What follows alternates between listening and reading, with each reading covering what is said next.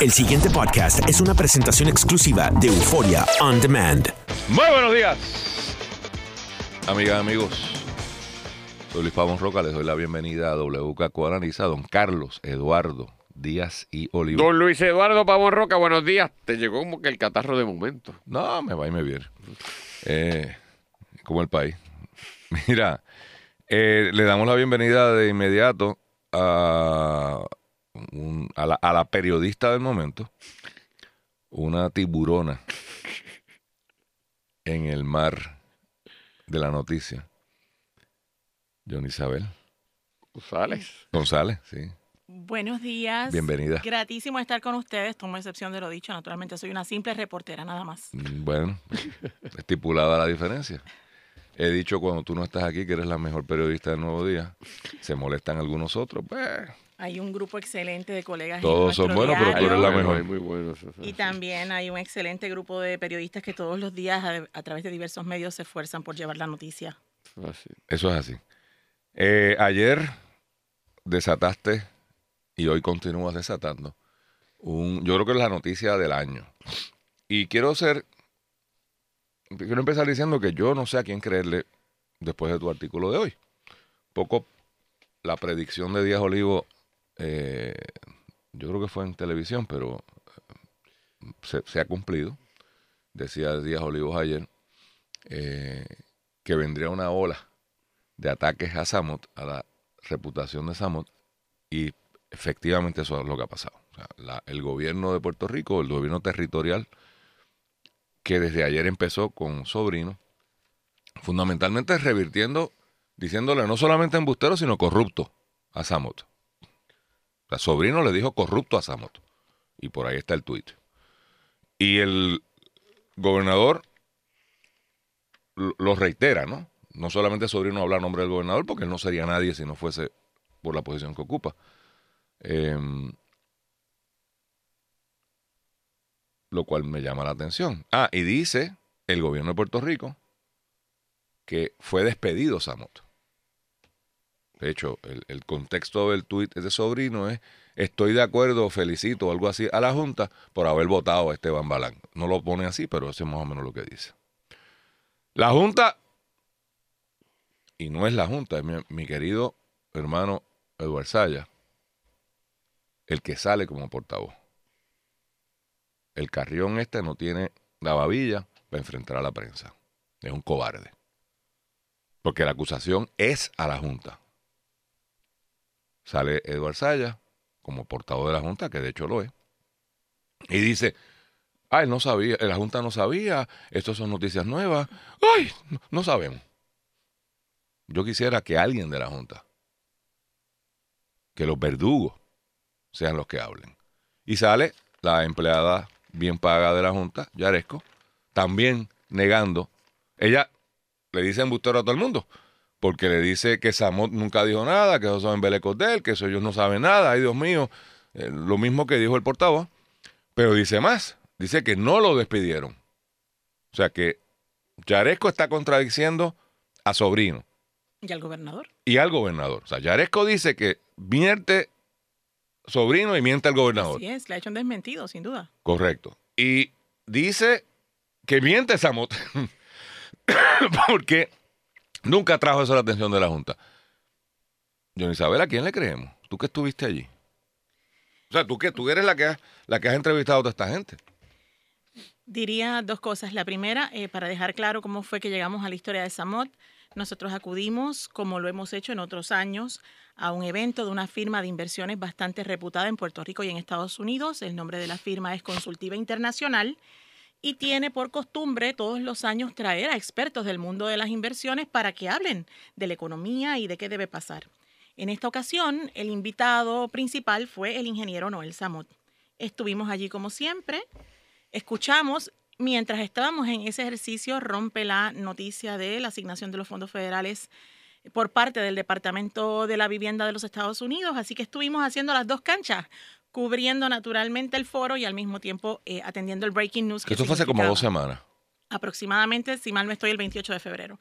Naturalmente, terminamos una de las situaciones que se produce, aparte ¿verdad? del alerta y del aplauso, que es algo que ya nosotros hemos reportado, una de las circunstancias que se produce es el, el- el rostro, ¿no? La, la- la cara de desconcierto que, que se proviene de algunos de los participantes de la audiencia.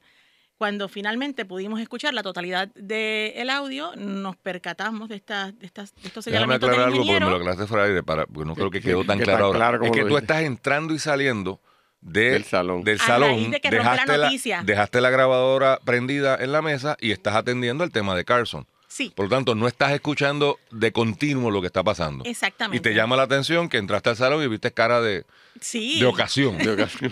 Nada, terminamos de escuchar el audio, como siempre también lo hemos hecho para hacer nuestro trabajo y, para discutir otros temas, porque en el, en el foro se discutieron otros temas de inversión que esperamos que los lean prontamente también.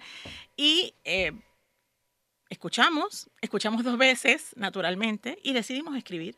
Escribimos, presentamos la historia y la presentamos tal y como surgieron los hechos para que luego eh, las partes concernidas dieran su versión.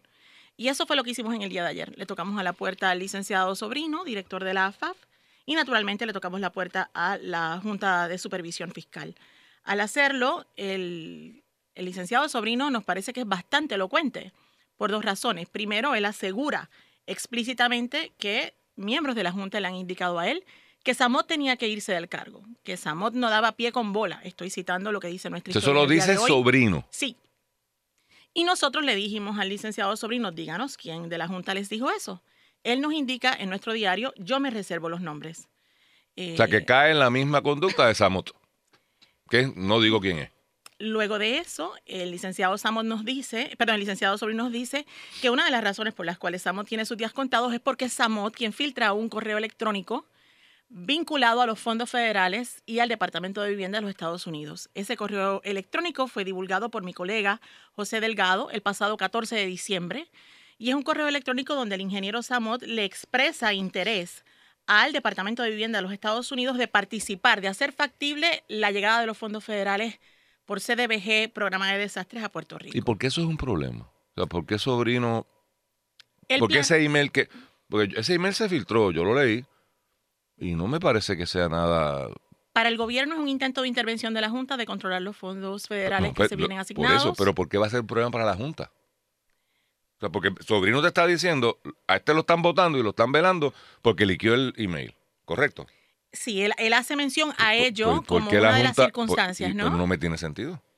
Él hace mención de ello, es mi deber apegarme a los hechos y naturalmente eh, nosotros cuestionamos al licenciado Sobrino y le dijimos, a usted le consta, ¿cómo usted sabe que fue el ingeniero Samot quien ofrece este correo electrónico al nuevo día? Y eh, él alega tener evidencia de ello, él alega que Y la compartió contigo. él alega y él relata en la historia y dice que eh, a él le consta que fue esta persona, que él era el otro copiado en este correo electrónico y que eh, Samud habría hecho el acercamiento motivado por intereses privados que no le fueron revelados. Espérate, Nosotros, espérate, espérate, eso es importante. sí, O sea, que el acercamiento de administrar los fondos CDBG-DR, según sobrino, sí, es porque este tiene intereses privados que lo motivan. eso indica el licenciado Sobrino. Es una acusación seria. Así las cosas, nosotros lo dejamos así reseñado en la historia y sí nos vimos obligados a aclarar que el nuevo día no recibió este correo electrónico por vía del ingeniero Samot.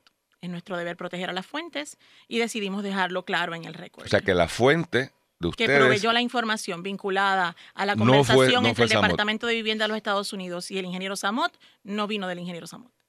Dicho eso, eh, naturalmente recibimos las expresiones del gobernador Rosselló y el gobernador Rosselló también insiste en que el pobre desempeño había hecho que Samot fuera revelado o relevado, debí decir, del cargo. Así las cosas, de hecho, el licenciado Sobrino nos dice, pregúntale a la Junta. Ya nosotros lo teníamos en agenda, conversamos con la directora ejecutiva y la primera pregunta que le hicimos fue, ¿ustedes le pidieron la renuncia a Samot o Samot renunció? Eh, y directamente cuando le hicimos la pregunta, ¿ustedes le pidieron la renuncia al ingeniero Samot? La respuesta tajante de la directora de la Junta fue no. Ahí Y tenemos una mientras- contradicción. y mientras eh, conversaba con esta reportera, la directora ejecutiva entrega a El Nuevo Día la carta de renuncia del ingeniero Samot con fecha del 22 de enero de 2019, es decir, 52 días antes de que se hiciera efectiva la renuncia del ingeniero Samot, que es en el día de hoy. Pero la carta está publicada en la, a la página 4 del Nuevo Día y es una carta tipo genérica de Sí. thanks but no thanks, me voy. Sí, O sea, que de aquí yo no puedo colegir si lo votaron o no.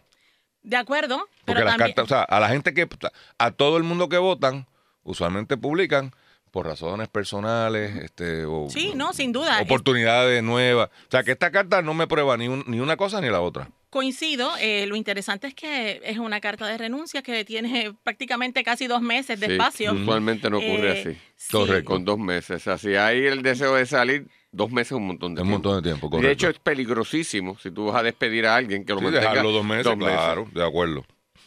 Así las cosas, pues nos encontramos con una circunstancia Pero y sobre también- los méritos. O sea, porque, Va- de nuevo, y Vamos a ver, yo te voy a compartir otra información que me, me ha accedi- accedido a ella y puedo más o menos tratar de empatar y hacer el siguiente análisis.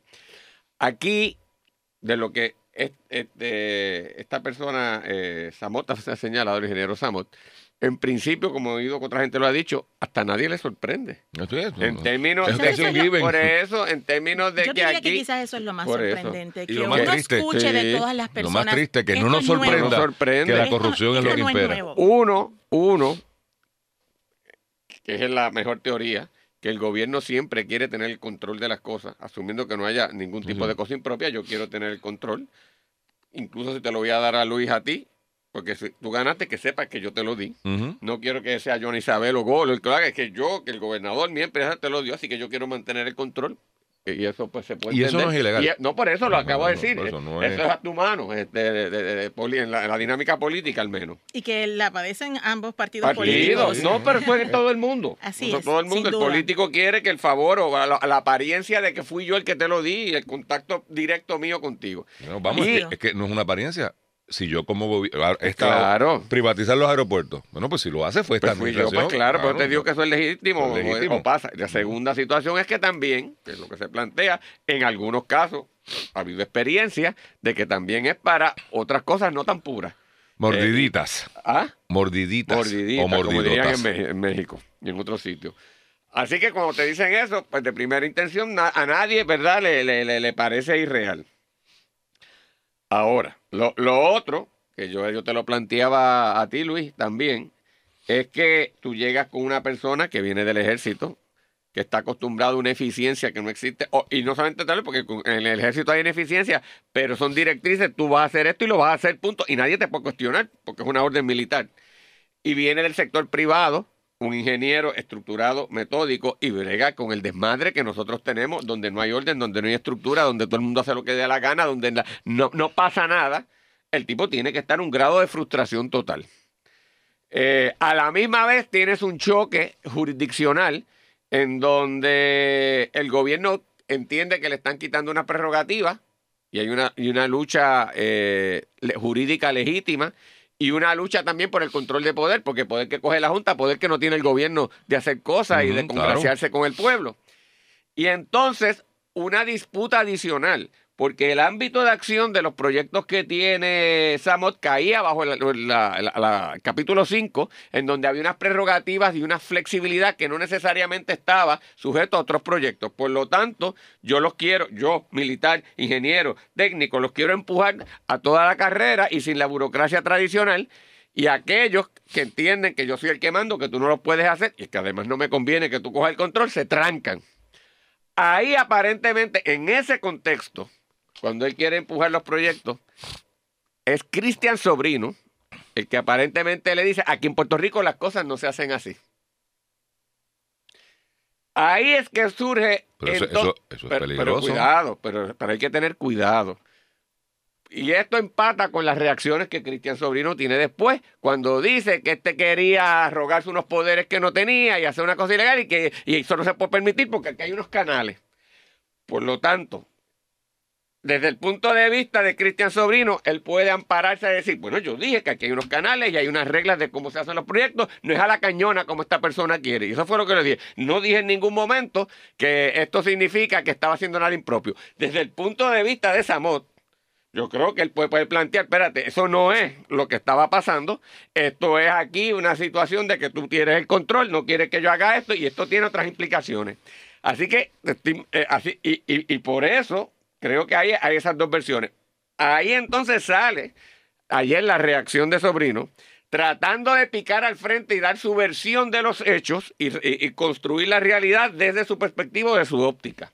Yo no sé si John Isabel y, y tú tienes una reacción posterior de Samot a lo, a lo que ocurrió en esa, en esa presentación y después de lo que ha dicho Sobrino, etcétera, que, que, que pueda arrojar algo más sobre este particular. Porque hasta ahora, este, si se queda esto así, lo que yo me voy a temer es, es lo que te dijo de lo que tú dijo, Bien, como tú lo interpretaste, como lo interpretaste, yo no quise decir esto y ahí se podría quedar la cosa. Y en ese sentido no sería distinto a lo que Puerto Rico atestiguó hace menos de tres meses con la secretaria saliente de Hacienda, Teresita Fuentes. ¿no? Otra que gritó y después no dijo nada. Eh, sí, lo que pudiera decir son dos cosas. Sin duda, con el trabajo periodístico que entregamos hoy, queda eh, fuera de toda duda que el título 5 fue un tema de contención tan fuerte entre la Junta y el gobierno como han sido todas las demás disputas en torno al presupuesto, ciencias forenses, eh, etcétera, ¿no?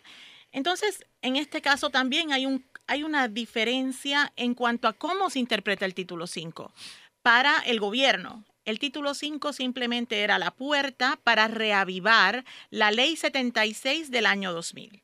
La ley 76 del año 2000 no es otra cosa que un carril expreso para ciertos proyectos de infraestructura que eran necesarios. Esa ley en parte se utilizó eh, para iniciativas como el superacueducto, si lo recordarán.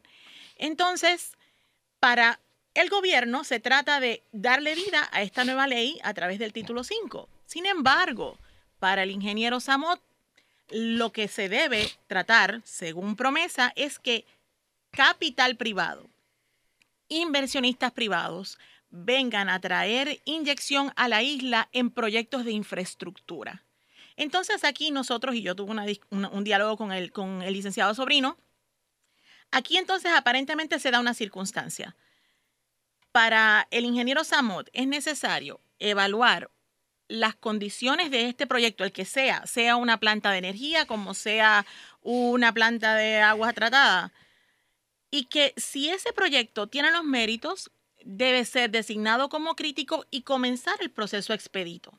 Lo que plantea el gobierno es no, porque vamos a permitir que este jugador privado reciba una des- designación de proyecto crítico si ni siquiera ha habido un concurso de competidores hacia ese proyecto de infraestructura. Sobrino lleva las observaciones a la Junta y la Junta acoge las observaciones de Sobrino y las refleja en una política pública de agosto de 2018. Pero ¿cuál es el efecto de la política pública? Bueno, pues el efecto de la política pública es que deja en manos del gobierno asignar quién se lleva el contrato y luego O sea, entonces... se perdió la supuesta flexibilidad que se quería dotar para desarrollar estos proyectos. Claro, No, es que lo que pero- pasa es que si uno lee promesa, la interpretación de Samot es la correcta. O sea, el título 5 está ahí, no para reactivar ninguna ley local. Eso, eso es una locura, jurídicamente hablando. Pero eso no es lo que pasó Eso- finalmente. eso no es Bueno, lo que sucede. bueno, porque las juntas son unos... Bueno, yo lo único que puedo decir es apegarme a los hechos y el Sí, no, el que analista soy yo, estamos claros. Y me reitero, las juntas son unos pusilánimes. Porque en este issue, eso está ahí para bypass el gobierno. Es, que la interpretación correcta es que lo los congresistas lo pusieron ahí porque entendieron que había que hacer un desarrollo económico y que el problema permisológico en Puerto Rico era el problema. Así que le dijeron, mire, usted ha- haga el ejercicio de identificar claves, o sea, que, cosas clave. Y le da para adelante, pues para abajo. De hecho, es importante entender que título 5, si bien concede la autoridad para utilizar el permiso expedito, no le quita en lo absoluto la autoridad que tienen las agencias de gobierno para pasar juicio sobre el proyecto. Es decir, Pero lo que eh, pasa es que buscar, busquemos el nuevo día y aquí se publicó todo un proceso bajo Samot es correcto. donde se decía, no, es que la agencia va a tener tanto y tiene que en 30 días y se reconoció el rol del gobierno territorial. Sí. La idea era meterle caña. O sea, que tú no te puedas sentar a estar dos años. Bueno, oiga, vamos, pues el, el gobierno colonial no ha podido hacer una PP en seis años. Bueno, aún los expertos en título 5, nosotros hicimos eh, reseñas de esto hace ya un tiempo atrás, planteaban que en el mejor de los casos, un proyecto crítico, lo mínimo que pudiera tardarse, en que el mejor de los casos pudiera ser de, de nueve meses a un año y medio. Es decir, que aún aquellos que entendieron claramente el título 5 y entendían la ley de procesos expeditos de permiso, decían, no estamos hablando de hacer un ejercicio. No es eh, ATH, no es llegar de- allí de la noche a la mañana. Correcto. Pero, no Pero- pasó nada. Exacto, pero no solamente queda a la luz que había una diferencia en torno al título 5, hay otra cosa que también queda a la luz y que el licenciado Sobrino la explica y que nosotros la revelamos esta semana. Al gobierno, del goberna- al gobierno y al gobernador Rosselló eh, no le hace mella, no le, no le compone para nada el título 5 y ellos lo han dejado explícitamente establecido. Ellos han dicho, Entonces, políticamente hablando. no, ellos han dicho, nosotros no tenemos por qué utilizar promesa en el caso del título 5, porque nosotros ya decidimos crear nuestro propio comité de, de infraestructura, Que utilizamos, no ha hecho nada. Pero utilizamos claro, que lo una que, orden pero lo que ejecutiva ella para hace ello. es completamente consistente Y no de que yo necesito. quiero mantener eso bajo mi control. Está bien, pero el gobierno federal dice otra cosa. Está bien. Pero este se la quitó y se quedó con ella. Ya, no, claro. Y la diciendo. Junta no se puede defenderse. En ese sentido, eh, ha quedado explícito, ¿no? Que el, el gobierno no necesita del título 5, lo ha verbalizado el director de la Autoridad de Alianzas Público-Privadas, Omar Marrero. Nosotros lo reseñamos esta semana y también lo hizo ayer el licenciado Sobrino. Pero, espérate, pero quiero ir a algo porque tengo el privilegio de tenerte al frente. Ahorita Carlos dijo que- y le dio una explicación de cómo Sobrino había dicho algo que podría interpretarse de una manera no corrupta. Que es la teoría de él. Ya lo vas a ver, ¿no? Por eso. Tremendo. No, no, por eso. eso es lo- Ahora, yo lo que quiero preguntar a la periodista es, en ese mismo párrafo, tú pones dos citas. ¿En cuál de todos los párrafos? El párrafo, En el en- párrafo que a mí verdaderamente me preocupó, el Sí. artículo de ayer, Sí. La otra expresión, que no donde, fue esta. do- donde eh, tú dices, que Samot dice, que alguien que él no identifica le dijo, no, espérate, papá, es que el pay hay que picarlo antes de cocinarlo en el horno. Hay lo que repartirnos el bizcocho. Y cuando él le dice, vamos a ponerlo en- para, para que los radioescuchas estén claros, la primera cita es, es que el eh, pastel o el, o el bizcocho, no sé, la- el- Lo que se esté lo haciendo. que se esté haciendo, hay que repartirlo antes de meterlo al horno. Y, Let's split the pie before it's baked. exacto. That's what he said. Eh, eh, That's what he said, por eso. Y él le dice, pero espérate, porque es que esta adjudicación tiene que ser transparente. Y él dice que esta persona desconocida, que, o sea, que él no identifica, le contesta, es que aquí en Puerto Rico no se contrata así. El pasado podcast fue una presentación exclusiva de Euphoria On Demand. Para escuchar otros episodios de este y otros podcasts, visítanos en euphoriaondemand.com.